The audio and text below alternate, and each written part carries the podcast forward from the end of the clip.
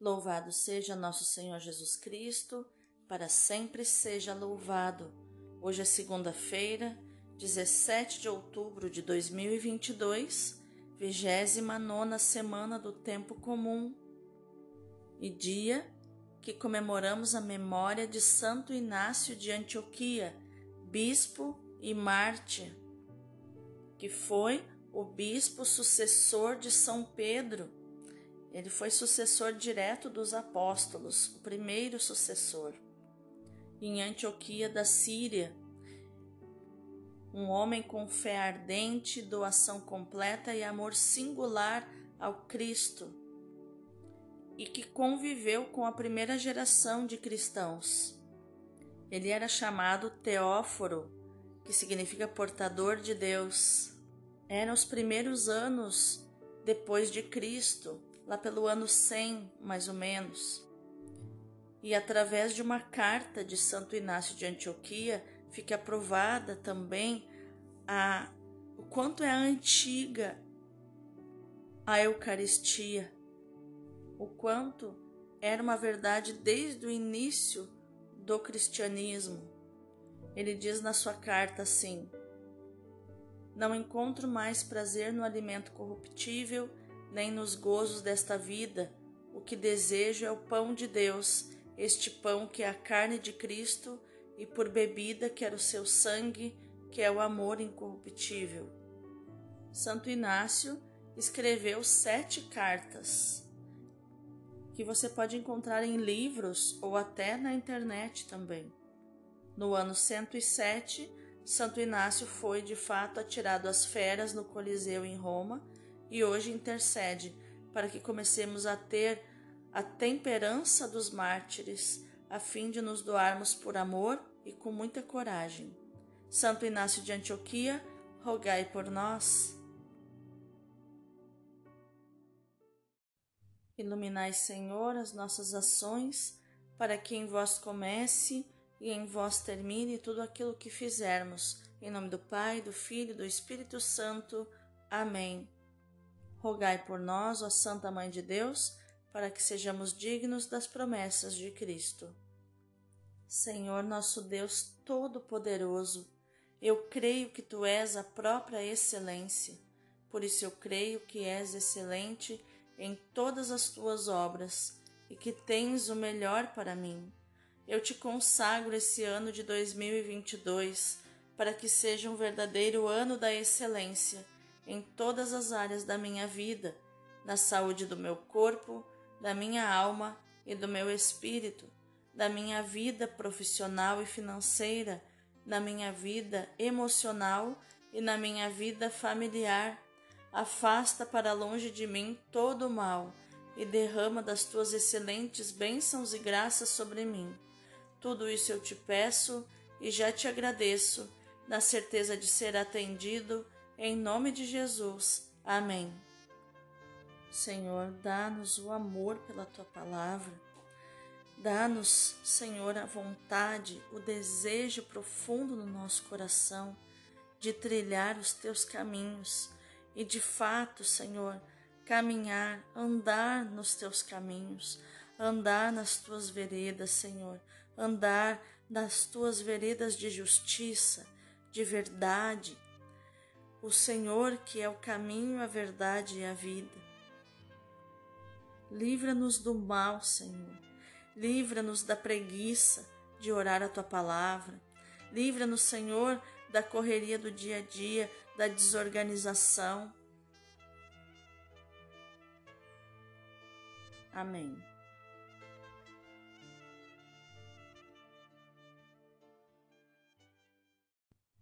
A primeira leitura de hoje é Efésios 2, do 1 ao 10.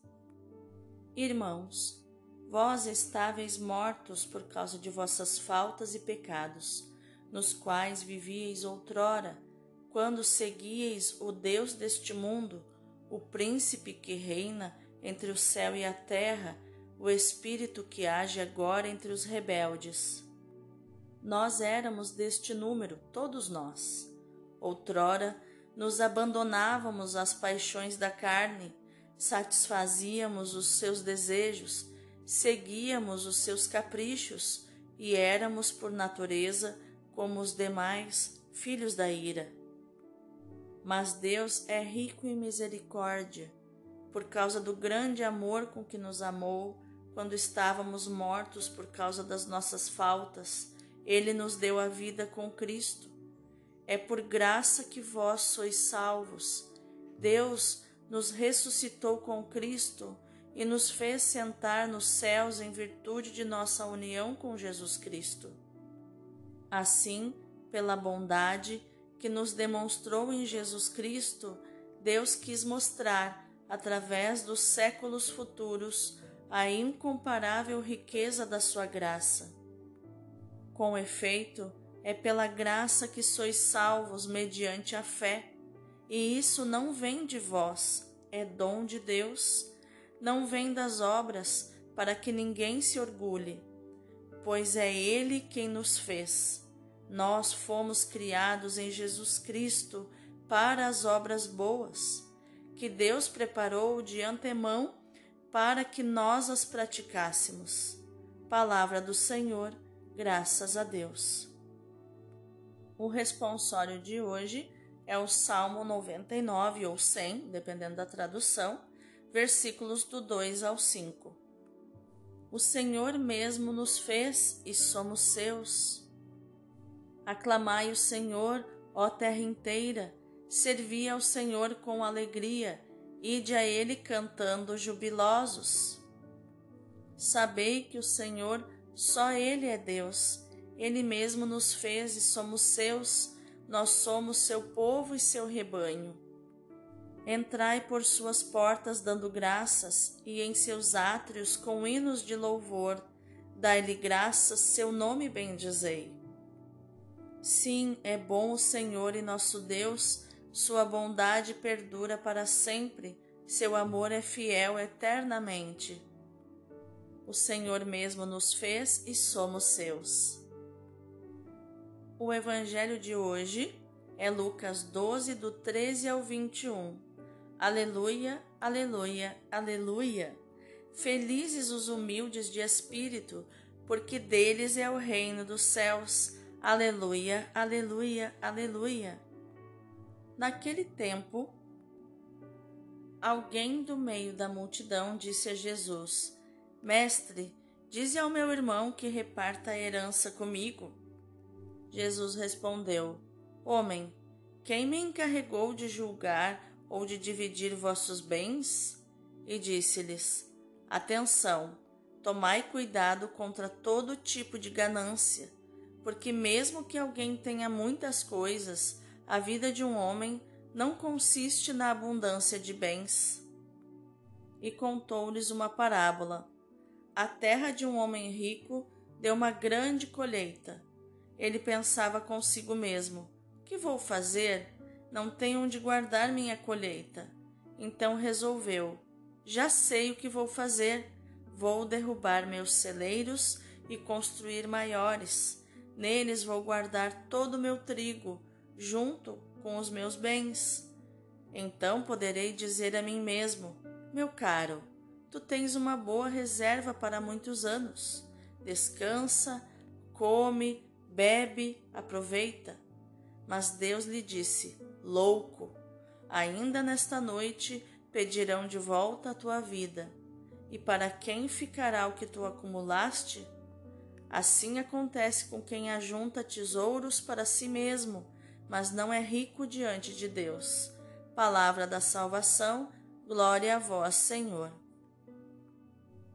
Então, que palavras poderosas são as de hoje. Meu Deus.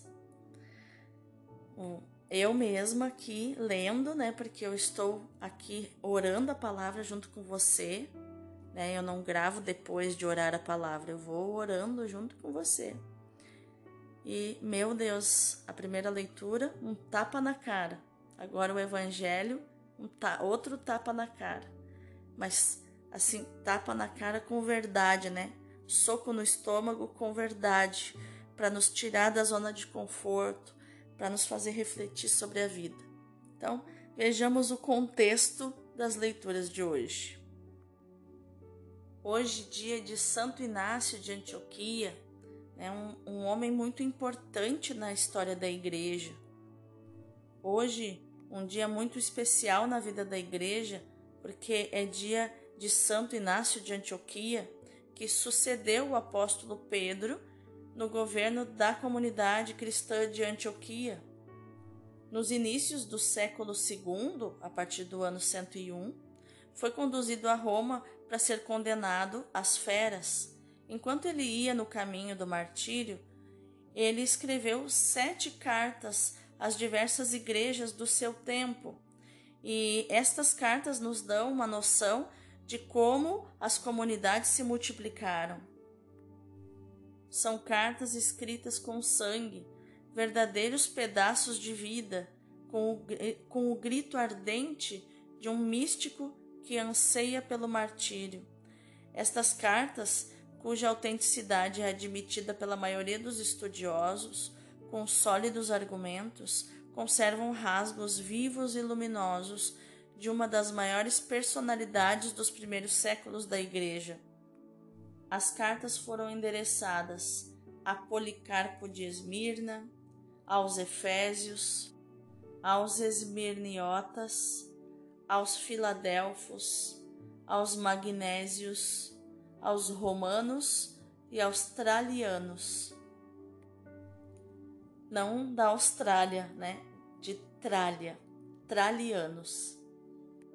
Santo Inácio de Antioquia, rogai por nós. A primeira leitura nos mostra que Paulo, depois da magnífica oração contemplativa da realidade de Cristo, Lembra agora aos Efésios a experiência que fizeram de morte espiritual seguindo Satanás. O apóstolo se inclui entre os rebeldes que seguiram Satanás, opondo-se a Deus, porque, entregues aos desejos da carne, se faziam seus escravos, faziam todas as vontades de Satanás. Numa tradução mais literal, ele diz: entregues aos desejos da carne. O termo carne é frequente no Novo Testamento e havemos de compreendê-lo bem. São os desejos do nosso tempo, o desejo mundano que a gente chama. Por vezes, carne significa natureza humana nos seus aspectos de fragilidade, nos seus impulsos mais primitivos e até animalescos. Outras vezes significa as paixões do ser humano inclinado para o mal. Outras vezes, ainda, alude a um estilo de vida negativo que leva à morte espiritual. O que é certo é que no Novo Testamento este termo nunca se refere ao corpo ou à matéria em geral como uma realidade negativa. O nosso corpo não é mau. Os desejos da carne são, portanto, atitudes negativas do ser humano na sua totalidade, decorrentes do mau uso da sua liberdade.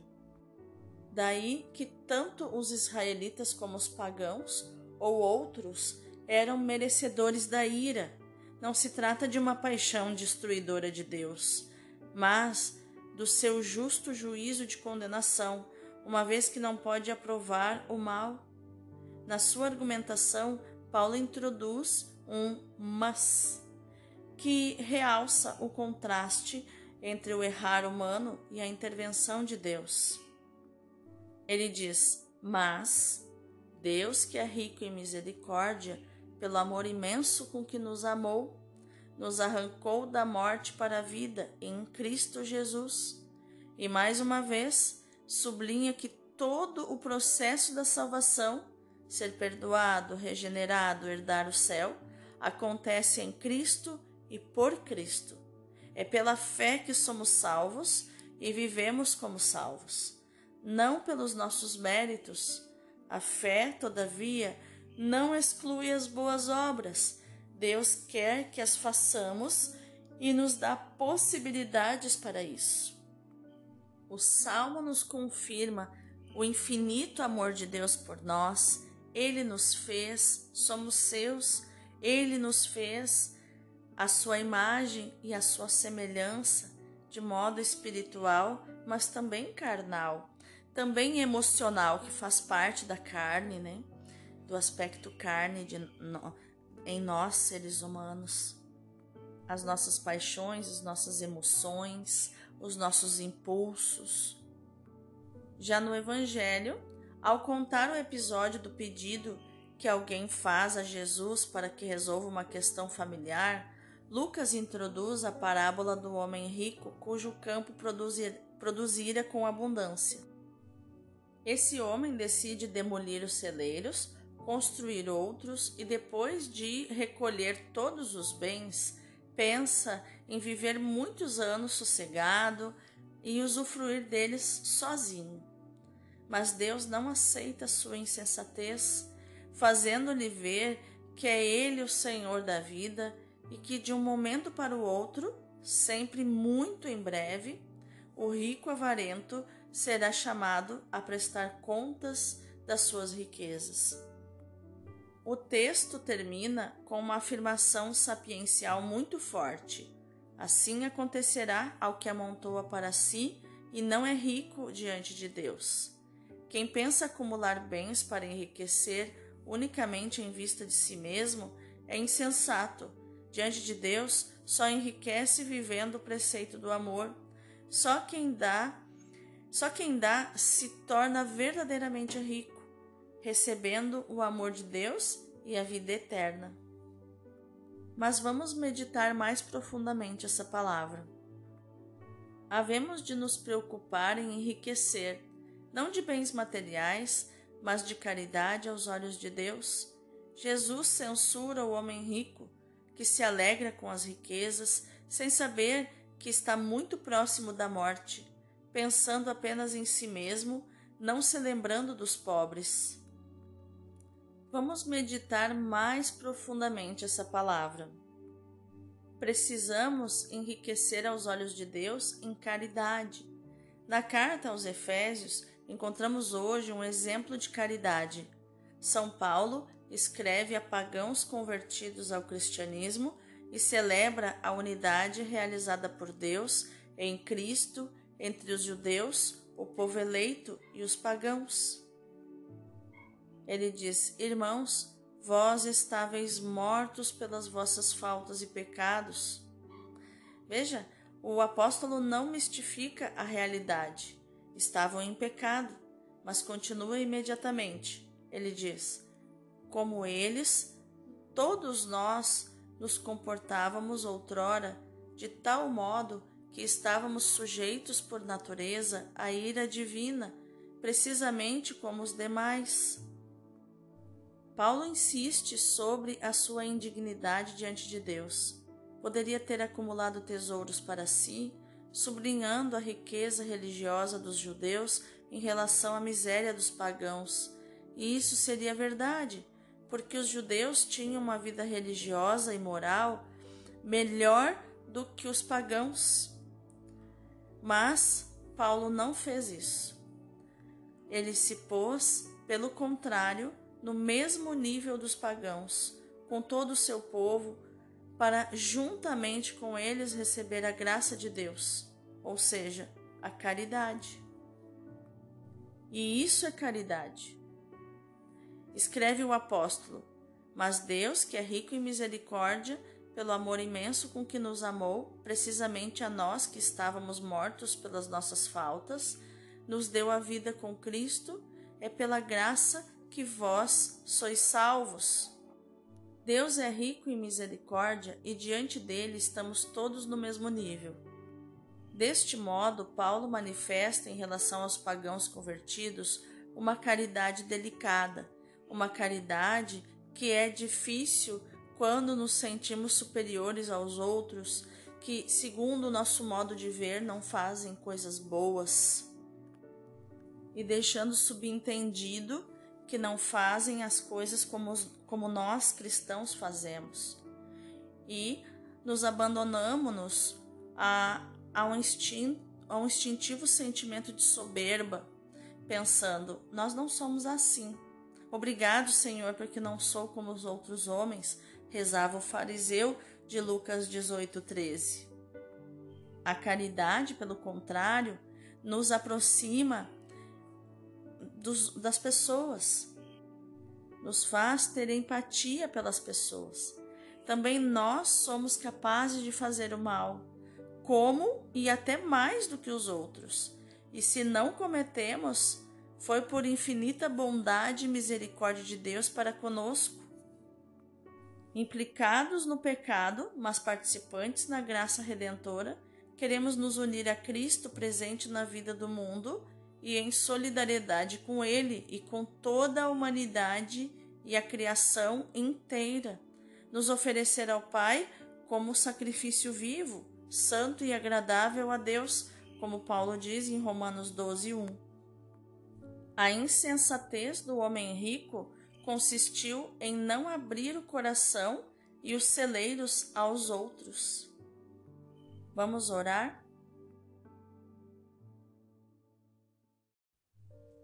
Senhor, dá-me a luz do teu Espírito para discernir em mim os desejos bons e os desejos maus, a vontade boa e a vontade má. Então saberei gerir corretamente os teus dons, tanto materiais como espirituais.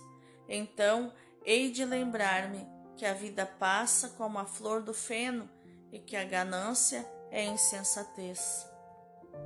Dá-me, Senhor, um coração livre do apego e da avidez pelo ter, ter coisas, ter títulos, ter cargos, ter prestígio, que me preocupe mais em ser, que eu queira mais ser do que ter, em ser tal como o Senhor me criou e a tornar-me cada vez mais uma mulher adulta e quem ora comigo, um homem adulto, a tua imagem. Tu és amor, amor solidário conosco, amor que tem empatia, que tem compaixão, que se coloca no nosso lugar com as nossas fraquezas. Que eu saiba ser amor solidário contigo também e comigo também. E como e como o Senhor solidário também, que eu possa ser com as outras pessoas que são meus irmãos. Amém.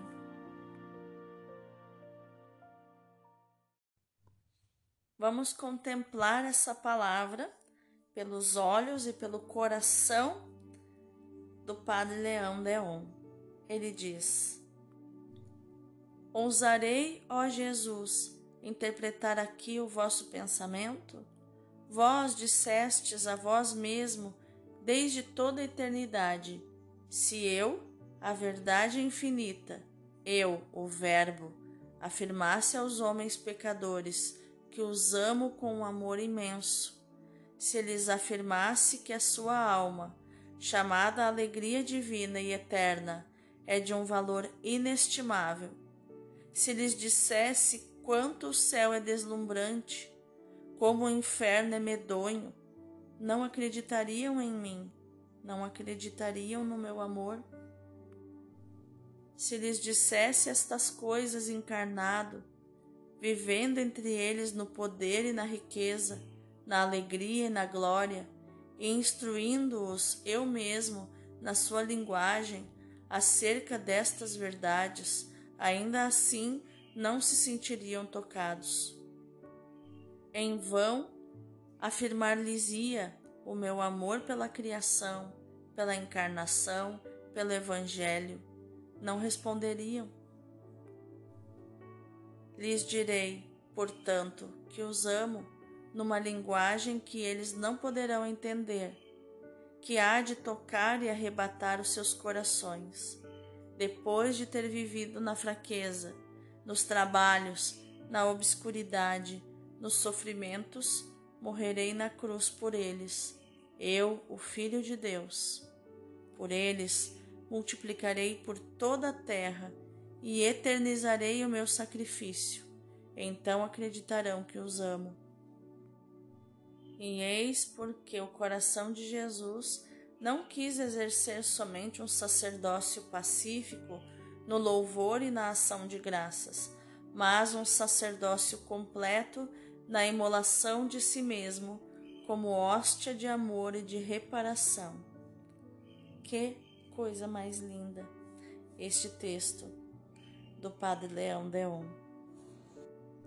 Que a nossa ação no dia de hoje, meu irmão, minha irmã, seja meditar, proclamar e viver esta palavra de Lucas 12, 20, onde, onde Jesus diz: